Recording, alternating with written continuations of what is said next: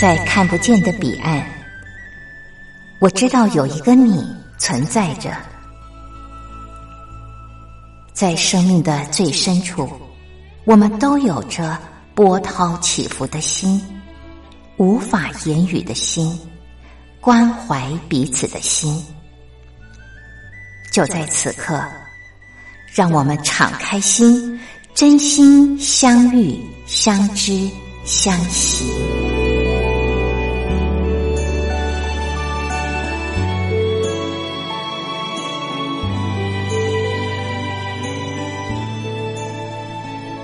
真心相遇，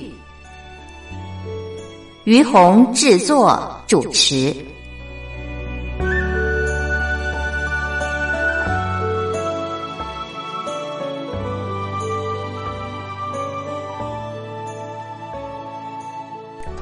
这里是光华之声为您进行的节目是真心相遇，我是于红。嗯，今天在节目当中呢，我再一次的邀请到我的先生啊，林先生上水啊上节目。你看他一来，我就开始打结了啊，呃，所以是诚惶诚恐的。嗯，林先生您好，各位听众朋友大家好。哎，今天为什么请他上节目呢？呃，一方面是这个我们俩啊，就是呃前一段时间呢，呃，刚刚好去台湾的普里啊小玩了一下，然后呢，嗯，再一方面呢，他今天刚刚好也路过这儿，我就说来来来上节目啊，跟大伙儿聊聊，呃，我们这趟小玩的心情还有感想，为什么会哎还是请他来上节目呢？呃，因为啊，我觉得每一个人去旅游的时候啊，呃，观察的重点不一样。有的人呢，他的重点会摆在呃风景的欣赏，但是我在这个旅途上面呢，我觉得台湾的普里风光，呃，对我来说啦，我觉得呃。OK 啊，呃，所谓的 OK 就是说，我觉得那地方很淳朴啊。呃，那当然，因为我平常自己是住在乡下了，所以我去到这种地方的时候呢，我会觉得还 OK。可是，呃，对很多人来说，呃，尤其在城市当中的人，就会觉得哇，好像呃去了一个别有洞天的地方。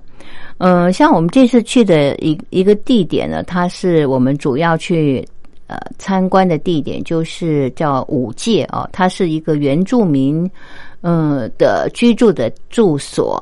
那么又有所谓的云的故乡啊这么样的一个呃说法和称谓啊。那嗯，那这个地方呢，呃，五界呢是台湾。呃，近些年来被发现的一个所谓的秘境啊，台湾的一些秘境之一。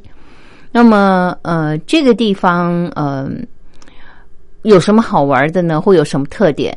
也是我们今天在节目当中要跟朋友们聊的。那，呃，现在呢，我想，呃，请林先生，您是不是聊一下？就是，呃，你印象中，呃，我们去的这个地方，你比较印象深刻的？呃，我觉得到了五届以后，嗯，五界它其实是在石门水库的上游，不是石门水库，日月潭是日月潭的 上游。对对对。那么，其实原来台湾并在很早以前并没有五界这个旅游景点。嗯。那这个。旅游景点被开发出来的是因为大概在十八、十九年前，台湾中部曾经发生过一个，在九月二十一号发生过一个非常重大的地震。嗯，九二一大地震。对，然后因为中部地区发生大地震，然后所有的房屋都倒塌了。那时候台湾。因为地震，这个死伤的人数非常多，嗯，等于全台湾都有。普里这个地方好像就死了两千多人。哎，然后五界呢，他们原来是在高山上一个布农族。嗯布农族，各位一听布农族，那个农就是农夫的农，嗯就晓得取这个名字，表示说这一个这一个原住民，他们都是以务农为生的。嗯那他们因为因为在山上，然后路途又断了，所有的交通都断了。嗯后来他好像我听说是好像隔了一个多月，嗯然后后来他们才派人到山下来求援。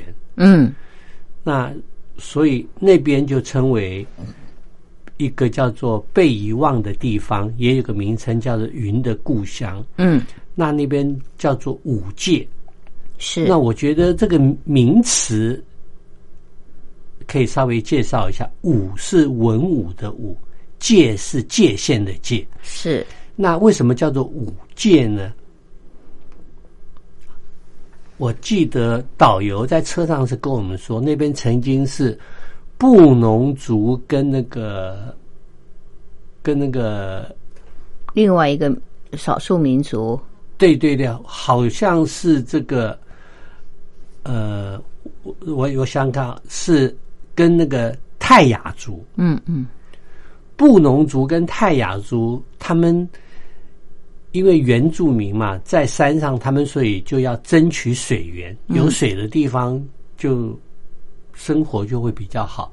然后后来他们就以这以这个地方当做一个界限，嗯就是说，我们到这边呢，呃，就不能再打仗了。嗯后来好像这块地，就是因为说我们到这边就是当做一个大家和平的象征，所以叫做中国人不是讲那个舞叫做止戈为舞吗？嗯所以他们有说这一边就是不能够打仗的一个界限，所以取名叫做五界。是。对，这个地名是很有来由的哦，就是对，你我刚刚说觉得的，还蛮有趣的。就是说，哎，你去看原住民他们，呃，在冥冥中，他们就把一个地名取名叫做五界，界限的界，文武的武，嗯呃，子歌为武的武，应该是这样。我觉得就哎，还蛮有趣的。就是说，好像冥冥中世界上常常很多说我们要缔造和平啊，然后就这边就不要打仗了，嗯然后叫做五戒。嗯哎，我觉得，所以人的智慧跟人的向往，在某一个程度上都有它的相通性，是我觉得还蛮有趣的。对，这的确是一个很有意涵的地名对哦，很有意涵的地名。那谈到原住民呢，嗯，这是我们这次去的时候，呃，普里，呃，我们在呃整个行程当中，我印象还蛮深刻的啊、呃，为什么呢？因为嗯、呃本来原住民他们在呃台湾呢，就是让我们觉得他们的生活习惯跟我们是跟平地人是不太一样的啊、对，小的时候，我小的时候我还看过原住民他们的脸上要纹刺青呃，刺青，对对对，那叫做纹面呐、对纹面，对我，我小的时候看到的时候，我觉得，哎，怎么会有这样不一样的人？很讶异。那个时候他们年纪都很大了，可是现在我们都不可能看到了。对然后还有原住民呢，他们很喜欢喝酒。对呃，我们呃对他们的印象就是他们很爱喝酒。可是我觉得这一次去哦，有个很大的收获，就是导游澄清了，我觉得是澄清了原住民爱喝酒的原因哦。他说不是他们爱喝酒，是因为他们住在山上。冷，对，他说早晚温差很大，嗯，所以呢，他们白天跳舞。哦，那但那他的形容是这样的。那我想白天因为要做事嘛，运动了，对，但是晚上呢，你总不能也还在跳舞，对不对？所以呢，你就需要取暖。那取暖的话，如果在以前的话，就是穿兽皮嘛，对不对？然后住那个呃草房，也没有空调，那棉被可能也没像我们现在那么方便，所以他们就靠喝酒来取暖。对那么呃，因为谈到这个喝酒呢，所以呢，他就谈到这个原住民喝酒也喝出了一一个顺口溜啊。嗯，这顺口溜很有趣的。对啊，我当时听到的时候，我我觉得很有意思，我特别把它记起来啊。我跟同听众朋友分享，这原住民喝酒呢，他们呃有一个这个形容呃有有一有一个顺口溜是这么说的，就是一口两口不算酒，嗯啊，三口四口。润润喉，五口六口扶墙走，七口八口墙走人不走，九口十口抱着马桶口对口。对哦，我发现你记忆力很好哎，你还记得？嗯，那当然呢，我现在手机方便嘛，把它记在手机里就记得了。对对对，我我觉得。虽然哦，我们现在觉得它是一个很简单的顺口溜，可是为什么我觉得它这个顺口溜特别的嗯有趣，然后是很很有画面的？嗯，像他们不会作诗，可是你去想他的形容啊，就是呃，他喝到这个呃五口六口的时候呢，他已经开始扶着墙走，就是表示他已经有一点醉意了。然后七口八口抢走人不走，那表示他的那个状况呢，已经不是微醺了，而是已经喝醉了。啊，不是醉意，是整个喝醉了才会 抢，呃，抢走人不走嘛，对不对？就喝形容那个状态。然后到九口十口的时候呢，就是抱着马桶口对口了。嗯，你你去想那个画面啊，我是觉得它非常的简单，可是它很生动的形容了一个人在喝酒的过程当中他的这个变化啊。对对对，呃，我觉得很写实。是的，是的。跟这个原住民的个性也蛮贴切的，就是很简单。你跟原住民相处，他们的思维很简单，所以你看他们在形容这个喝酒的这个感觉的时候，哎，也是这么简单，几口从一口到十口的时候，他的这个状态，嗯，哦，对，这是我特别跟听众朋友要分享的。那对原住民，你你有没有什么也是印象深刻？我觉得我这次去看到布农族，因为他们是。种田为生嘛，是是。那我觉得布农族他们就把一年四季要做什么事情，嗯，从春天，从今年的春天开始，一直画一个图，画到明年的春天，都非常的简单。对，都非常简单。比方说，呃，这个时候要种，要种那个。小米，嗯嗯，他们就在上面画一个小米，嗯，然后要要收割，要收割，就画一把刀，画一把刀，对。对，然后要打猎，就画一个猪头，嗯。那其实我们去看这一个，其实就是中国文字的起源。嗯嗯嗯，对不对？因为我们最早的时候就是象形文字，象形文字嘛，对，就是，哎，我们要要画一把刀，对不对？当然，我们现在写的中文的刀已经不大像一把刀了。嗯，就是我看到他们原住民画那个刀，还真的还是有点像西方人餐桌上的那把刀。嗯，对，对不对？他们就是。他们就是画一个画一把尖尖的，对对对，呃，就是代表了刀。所以我想说，其实文化的起源跟人类去记载事情都还蛮有趣的。是，然后我觉得，呃，各位听众朋友不知道知不知道，布农族啊，还有一个非常有名的和音哦。他们叫做天籁之声，嗯，就是说布农族他们的合唱团，布农族的原住民他们的合唱团，其实他们好像他们中间有一段音乐，曾经在好像是不晓得哪一年的世界奥运的编的主题曲里面，然后有用了布农族的那个。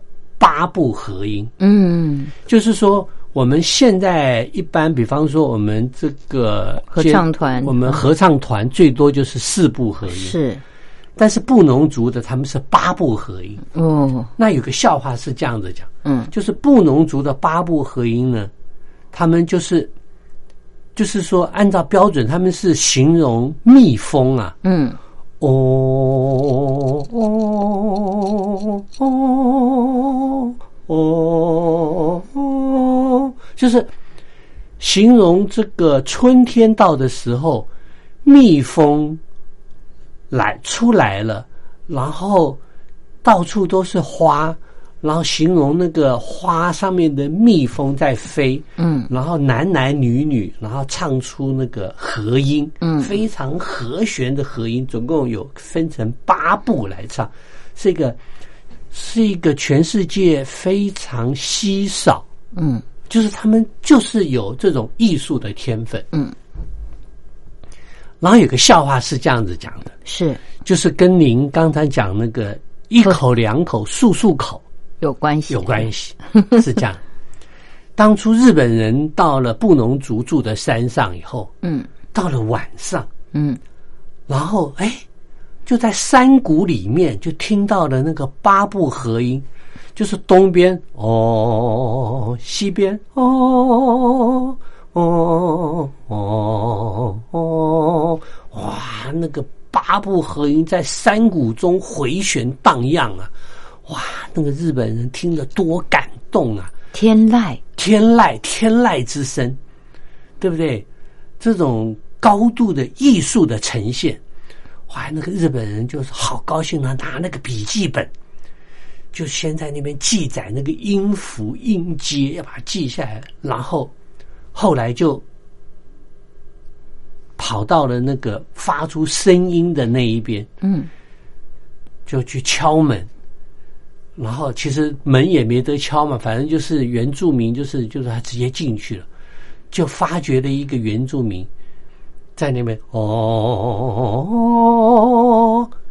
原来他因为喝酒喝太多，痛风啊，痛风发作了，痛风发作。哦，所以那是他的哀嚎声，对，由于山上每一个人原住民都喝酒，每一个人都抱了那个腿，痛风在发作，所以就哦。哦，这个笑话真有意思。哎对对对，原来八部合合音是这样来的，对对对，当然我刚刚讲这个笑话，博君一笑。博君一笑，呃，绝对没有歧视任何人的意思。是的，是的，对对对对对，你你讲到这一点啊，呃，我觉得这个原住民啊，他们因为表达很直接，还有一些笑话。那我们先欣赏一首歌曲，歌曲之后再来跟听众朋友分享。好，香蕉蕊，香蕉公，香蕉蕊的美嘎松，美松呀到庭院上，有几把挂到后中松。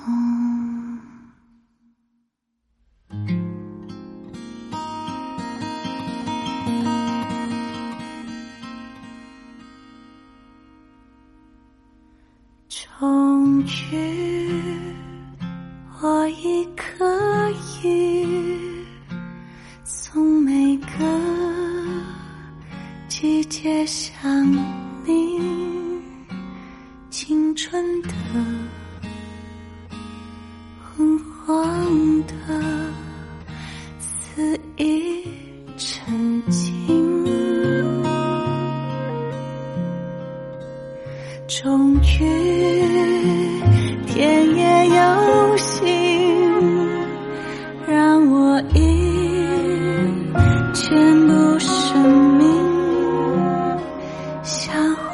去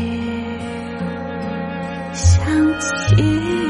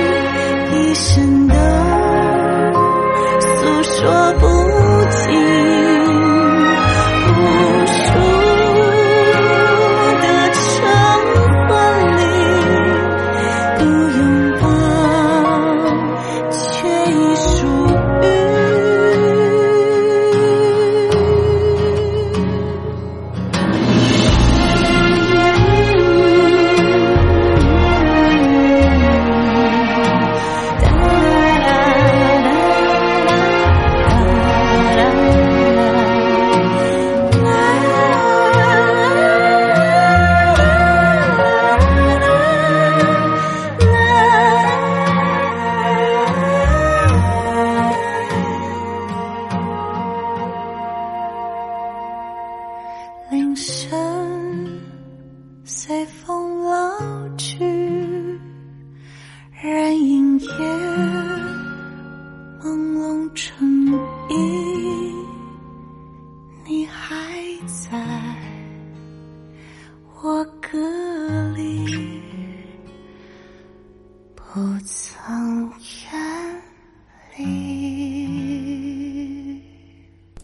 这里是光华之声为您进行的节目是真心相遇，我是于红。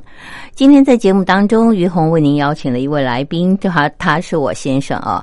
呃，我们一块儿上节目来和朋友们分享。我们呃前不久呢去台湾普里走了一趟，然后有一些观察，也有一些心得。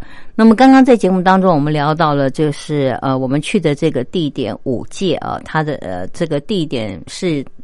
呃，一个原住民居住的地方，嗯，刚刚聊到原住民他们喝酒的文化 哈，然后我的先生呢也分享了呃这个嗯为什么呃从他们的这个呃喝酒文化里面呢产生了所谓的八部合音的这个笑话啊，对，那呃我要说的就是还有一些笑话啊，就是呃在当地呢。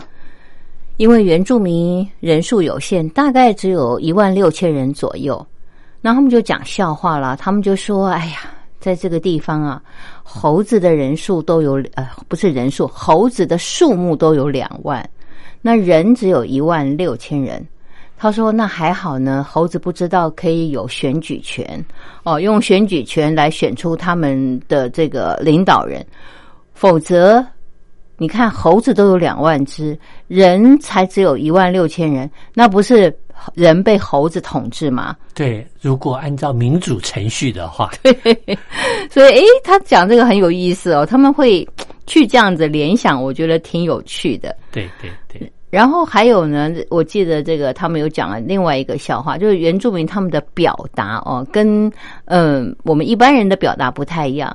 他说有两个朋友啊，在这个呃路上相遇，然后呢，这个先有其中有一个是先生能带着太太啊，两个在骑摩托车。那呃相遇的时候就问说：“哎，你要去哪里啊？”他说：“我我要去拿孩子。”然后他就想说：“哈。”拿孩子，这这这两个人不是年纪已经挺大了吗？还还要去拿孩子？因为在我们的观念里面，拿孩子就是堕胎了嘛，对不对？要要流产。结果呢，他说，呃，他说那所以那个人就听不懂。他说你为什么要去拿孩子？怎么会拿孩子呢？他说，哎呀，就是去接我的小孩，他放学了啦。嗯，哦，所以哎，就我们听到这个笑话的时候，觉得很有意思。他们说接小孩。这件事儿就叫做拿孩子，可是我们印象当中拿孩子这件事的联想是跟他们不一样的，对，所以在在这里就让我看到了，就是哎，这个语言文化的差异哦。对，其实应该是要这样子讲了，就是我们汉人呐，嗯，汉人由于文化的发展比较久，嗯。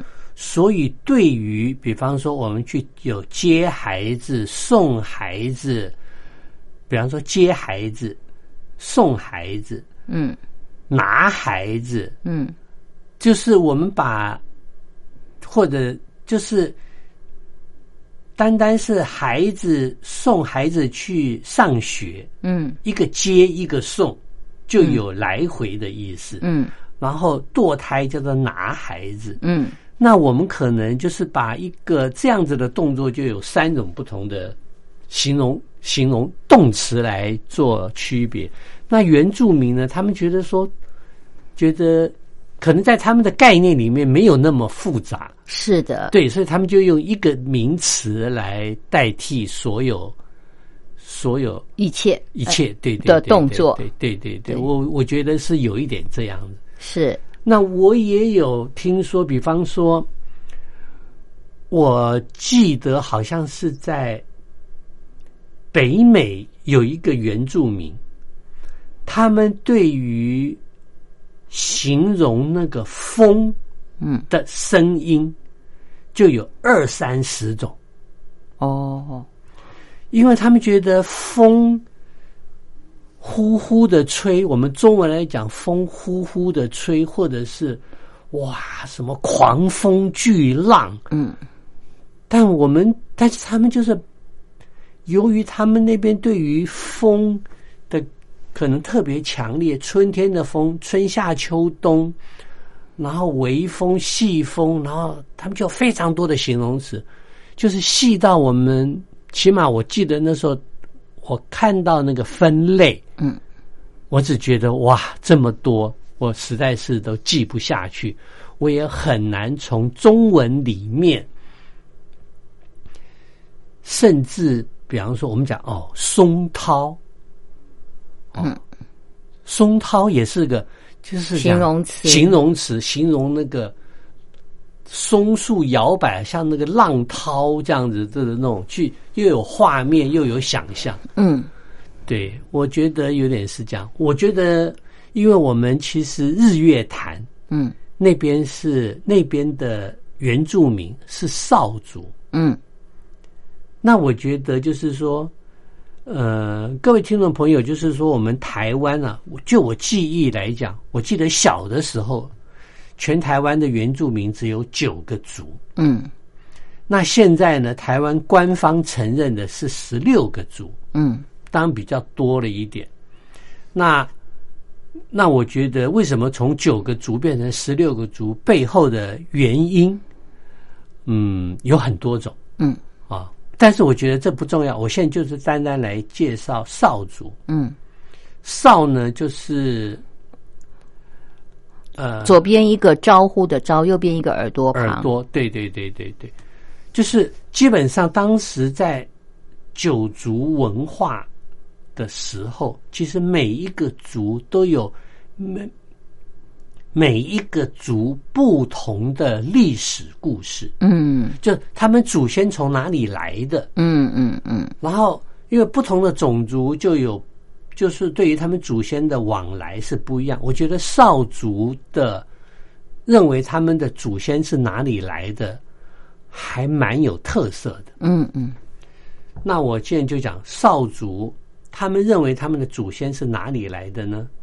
他们认为他们的祖先其实是一个身上发着白色光芒的一个非常巨大的神仙，哦。是一个全身发的白光，那没有性别。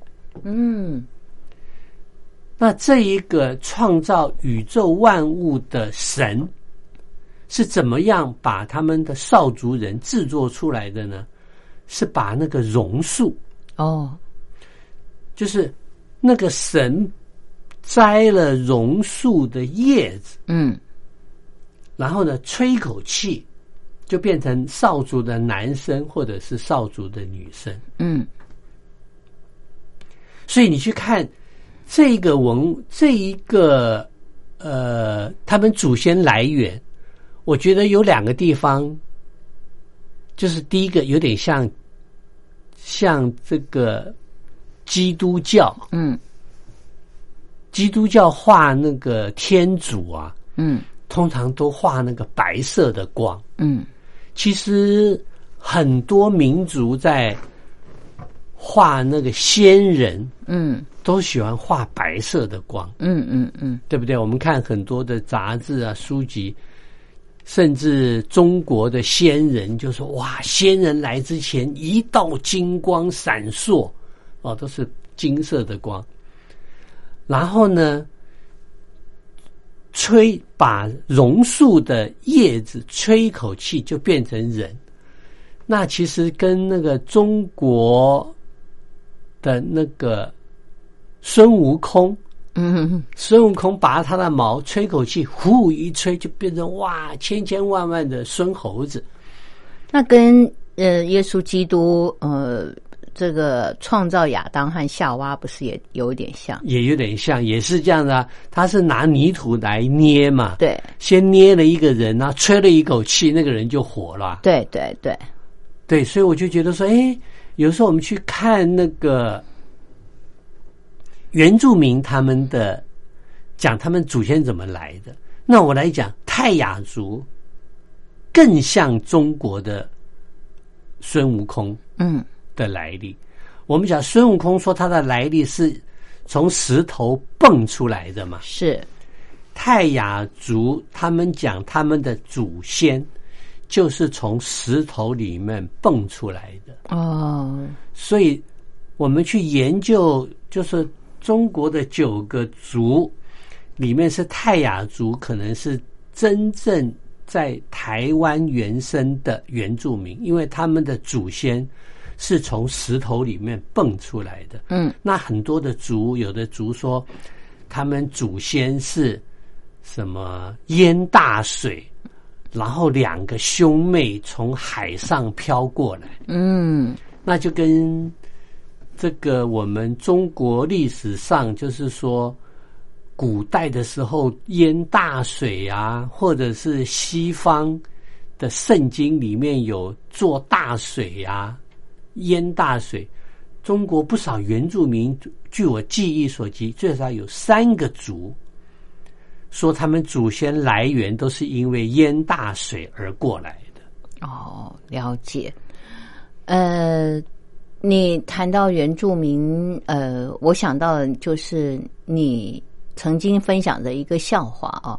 我我来说，那你看，呃，是不是这样子啊？这呃，就是嗯、就是说我们谈到原住民啊，他们其实是他们的思想和行为常常都是很单纯的哦。对，这是一个我们很欣赏他们的地方。那么呃，好像呃，这是呃原住民他们觉得，嗯，在跟我们大家一起吃饭的时候，他就想说，哎，大家一块吃饭，有的时候那个菜啊，呃，你坐这边就夹不到对方的菜嘛，对不对？你远远的菜你都要别人帮忙夹，那他们就觉得说，那为什么要那么麻烦呢？所以他们吃一吃以后呢，就会站起来，拿着自己的筷子呢，大家这样移一个位置哦，来，好像那个转盘，也就人转。他说菜不转人转啊、对对，然后我就觉得，哎，这件事情好好有趣，可是又很合乎呃呃怎么讲实实际的需要，因为你菜换来换去，何不人站起来拿着自己的碗盘这样的移一个位置哦、然后也免得呃一直坐在那边吃，这样就吃一吃站起来转一下，吃吃站起来转一下，动一动，挺好的。对对对，所以他们是一个很很真实，然后就是呃事情该怎么样就怎么样的一个一个民族，不会有那么多复杂的什么礼仪呀、等等这些。嗯，对，其实我们可以想象，原住民，我在猜测啦，嗯。他们有这习惯，就是吃完吃饭的时候就拿了碗筷这样绕一下，拿碗筷绕一下，因为可能他们在当时并没有桌椅，嗯。他们没有椅子，嗯。可能就是在一块大石头，嗯。一块平的石头，把菜放在上面，嗯嗯嗯。然后呢，也没有椅子嘛，嗯。或者是一面吃饭一面跳舞嘛，嗯嗯嗯。那跳完，然后就其实不是跟那个西方现在他们的那个吃饭，有时候在那个喝喝酒吃 buffet，嗯。就是那个餐桌上饭，大家就拿了一个酒杯，然后到处去聊天这样子。哦，了解了解。对，其实不是就跟原住民那个不是就很像吗？所以人的礼仪不是就是这样子来的吗？呃，好像也是啊。对不对？这样子可以互相有那个社交活动，而且换椅子可以认识更多的人啊，不是这样子吗？嗯，您说的好像有道理。对呀、对呀、对呀、对呀、其实我们去想想看，其实很多的礼仪其实都跟原来的习惯有关。是的，对，对，但是有的时候我们要返璞归真，我觉得还是一件嗯蛮重要的事情。就是呃，太多的繁文缛节就会变成一种累赘。哦、对，变成对人家讲酱缸文化，对哇，这个就太繁琐了。对，然后你看哈、讲到原住民，我觉得他们的餐原住民餐也是很吸引人的。嗯，我记得，呃，我吃过两次鱼的料理，让我印象非常的深刻。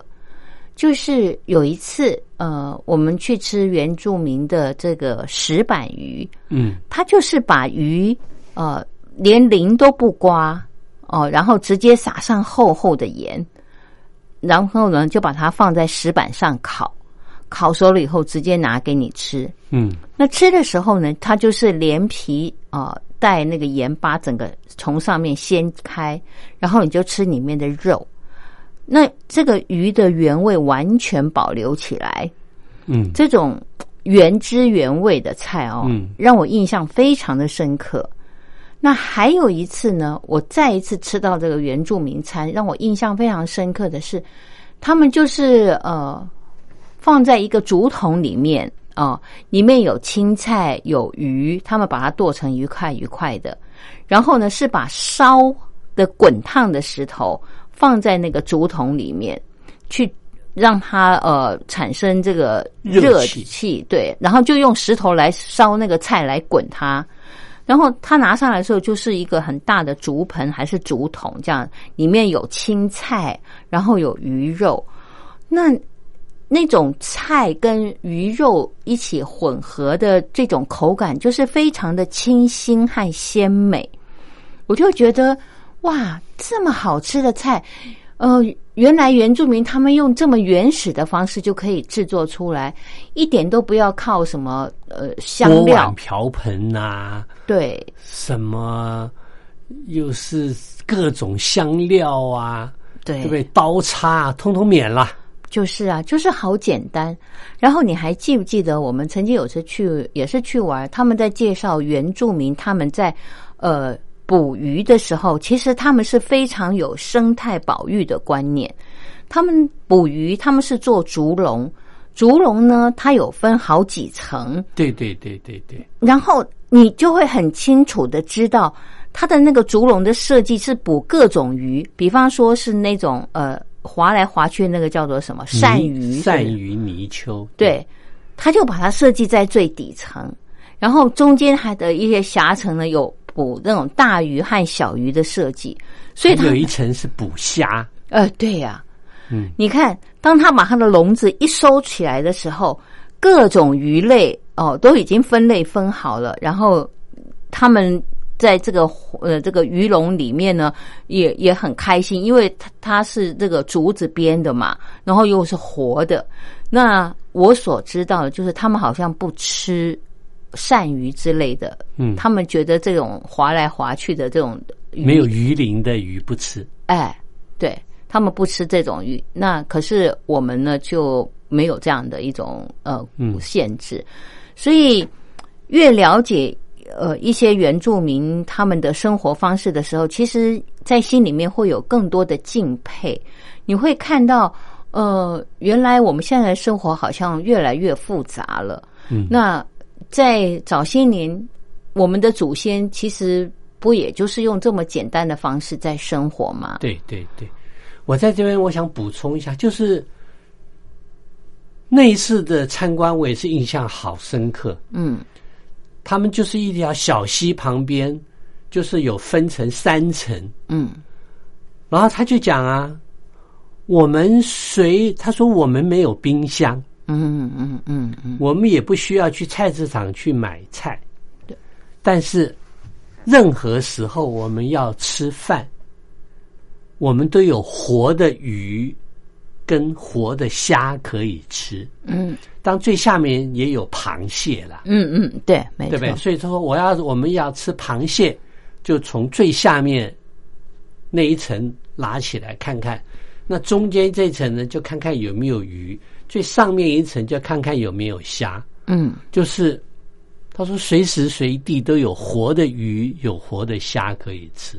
是，对我，我那时候印象还觉得说，哎呦，千万不要小看原住民，他们的聪明智慧其实也是非常高的。他们如何在自然界中又方便的摄取食物，又爱护自然，然后又方便又简单。是。你谈到这一方面哦，让我又联想到我前一段时间看到，嗯，就是南太平洋最灿烂的一颗呃呃明星，就是那个台湾的主厨江正成。嗯嗯嗯，呃，江正成他是呃中国人第一个拿到米其林呃证照的一个呃米其林呃颁发的这个这个这个呃怎么讲，做餐厅的一三星，呃三星餐厅的这个主厨。那他是呃中国人的骄傲，也是台湾之光哦。那因为他是台湾人嘛。那他现在真的非常的出名，那么，嗯，他呢，呃，就谈到了一点，一个观念。他说，其实我们应该，呃，大概应该去，呃，重新醒思，嗯，应该打破形式。他认为，其实贫乏也是一种丰美。当我看到这句话的时候，我非常的讶异。我想，贫乏跟丰美是两个完全相反的名词。他怎么会觉得贫乏也是一种丰美？后来他深刻的感受到，就是他当时为了要去嗯了解呃是每一个国家它的这个呃食物的特质。所以呢，他特别到西伯利亚最远的地方去看看那个地方的民族他们的食物特色。然后他去到那个地方以后呢，他觉得天啊，这是一个很匮乏的地方，因为他们没有蔬菜，没有我们现在人的观念里面你应该吃什么五谷杂粮什么东西没有，那你冰天雪地就只有鱼和肉，那有点像西藏这样子，嗯，只是他们是。在那个冰天雪地，那西藏是在山上。那他就说，他看到当地当地人怎么呃谋生，他们就是直接把冰河砸开，然后鱼就是跳出来嘛，然后当场就把那个鱼弄成像呃生鱼片这样切的薄薄的，就吃那个生鱼片。他说那个鱼片都还有冰在它的肉里面。所以每一片呢，就是很透明的，然后就是直接你活生生的就是这样吃，那个就是那个鱼跳出来，马上就结成冰了。哦，呃，对，应该是这样。对，零下常常是几十度嘛。对，所以那个鱼一离开水，就马上变成冻。然后，更何况它把它切成薄片的时候，就是冰片一样这样的，直接拿来吃。对，所以他说，当他吃下去的时候，他非常的震撼。他说：“原来在零下几十度的时候，你吃到的鱼的鱼感、口感是这样子的鲜甜，然后是那么样的一种……嗯，呃，我我我当然无法形容，就是它这个口感震撼了他。你想，一个三星的主厨，他有什么好吃的东西没吃过？嗯，但是他说这么鲜美。”清甜的口感，对他好像用清甜的口感来形容那个鱼肉，让让他很震撼。然后还有就是，呃，他说连马肉，他们那个叫不要不要叫什么马？对，那边有一个什么样的马？对我记得，可以在零下多少度，全世界只有那一边的有一种马能够活下来，能够奔跑，对不对？那他说一样，他们那个他也吃那个马肉，他说天哪！那个马肉也可以这么好吃，然后，所以他就说：“哦，原来食物是可以这么简单，不需要讲究到烹调技术到什么程度，然后一定呃又要刀工多细，只要这样他们这么简单的就可以吃到这么原始又好吃的菜。”嗯，哦，然后接着他就说：“哎呀，他问当地的居民，他说你们在这里没有什么。”青菜，然后呃，很多的物质条件都不够。他说会不会觉得很匮乏？结果那些居民跟他说不会啊！你看我们多么的丰富，你看我们的水多么的清澈，我们的空气多么的好，然后我们的山林又是多么的苍翠。你知道当地人是马上就说出他们现在所拥有的一些。在江正成眼里，他看起来是不不是一个可以丰富他们生命的东西。可是当地人他们完全都能够呃去去感受到这些他们生活周遭存在的这些东西对他们的意义。所以你刚刚在讲这一段的时候，就让我想到了，就是其实从我们这一趟的旅程，然后我们看到的原住民的生活，还有我们刚刚在谈论嗯，他们的生活形式，就看到一种简单的美、朴质的对美。我在这边，我想就是因为可能大陆听众朋友对于江正成这个人会觉得说，嘿，什么也不过就三星主厨，有什么了不起？我觉得有一件事情，我江正成在十九岁的时候，嗯那当时有一对法国三星主厨是两兄弟嗯来台湾开法国餐厅。嗯。那个时候江正成才十九岁，嗯。那一对兄弟坚持要把十九岁的江正成提拔为行政副主厨，是，也就是在厨房里面的二号人物，对，在他的上面有学过法国餐厅七八年、十几年、三十几岁、四十几岁的人一缸子啊！是，但是法国主厨坚持要这个十九岁的人。后来十九岁的江振成在一句法语都不会的状况下，又到了法国学习法国菜，总共好像是十六年。嗯他没有去法国任何一家有名的什么蓝带学校啊，学个两年三年毕业没有，他就一直在法国有名的二星餐厅、三星餐厅去学，从如何削马铃薯，削马铃薯就削了两年。是，所以我觉得这是一个非常令人钦佩的一个人。其实他就是一个很简单的人。他后来总结，他没有想到名利，他只有想到他怎么把菜做好。对对对 对，他说：“这这个主持人问他说，哎，你有没有想过，因为你是主厨，你就要开很多分店？”他说：“没有，我只有一件事，就是想把菜做好。”嗯，所以，诶，因为节目时间已经到了啊，我们总结今天的谈话，真的，嗯，好像可以不管从呃原住民身上也好，或我们后来谈到了江振成的身上也好，我们就看到一种简单的美，对对，然后嗯，它其实真的是最无价的、最珍贵的。对，简单物大就是美，简单就是美。是，感谢呃，今天呃，我的先生林先生到节目中来跟听众朋友们一块儿分享，呃，我们就在这个地方跟朋友们说拜拜喽。好，拜拜。好，拜拜，听众朋友，我们下礼拜同一时间空中再会。树上小鸟啼，江畔帆影移，片片云霞停留在天空间，阵阵熏风轻轻吹过。倒入波涛，流入弦，摇动到西，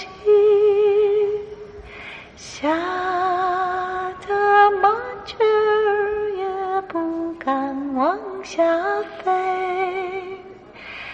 美景如画映眼前，这里是天上人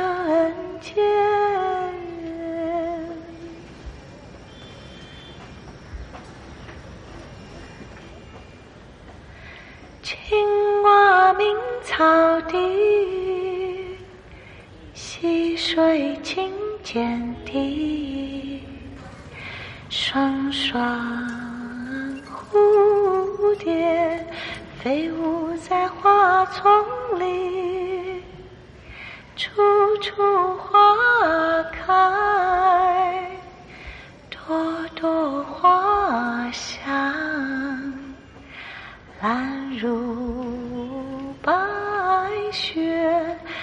桃如烟。你教我眼，羞得金鱼儿也不敢出水面。万紫千红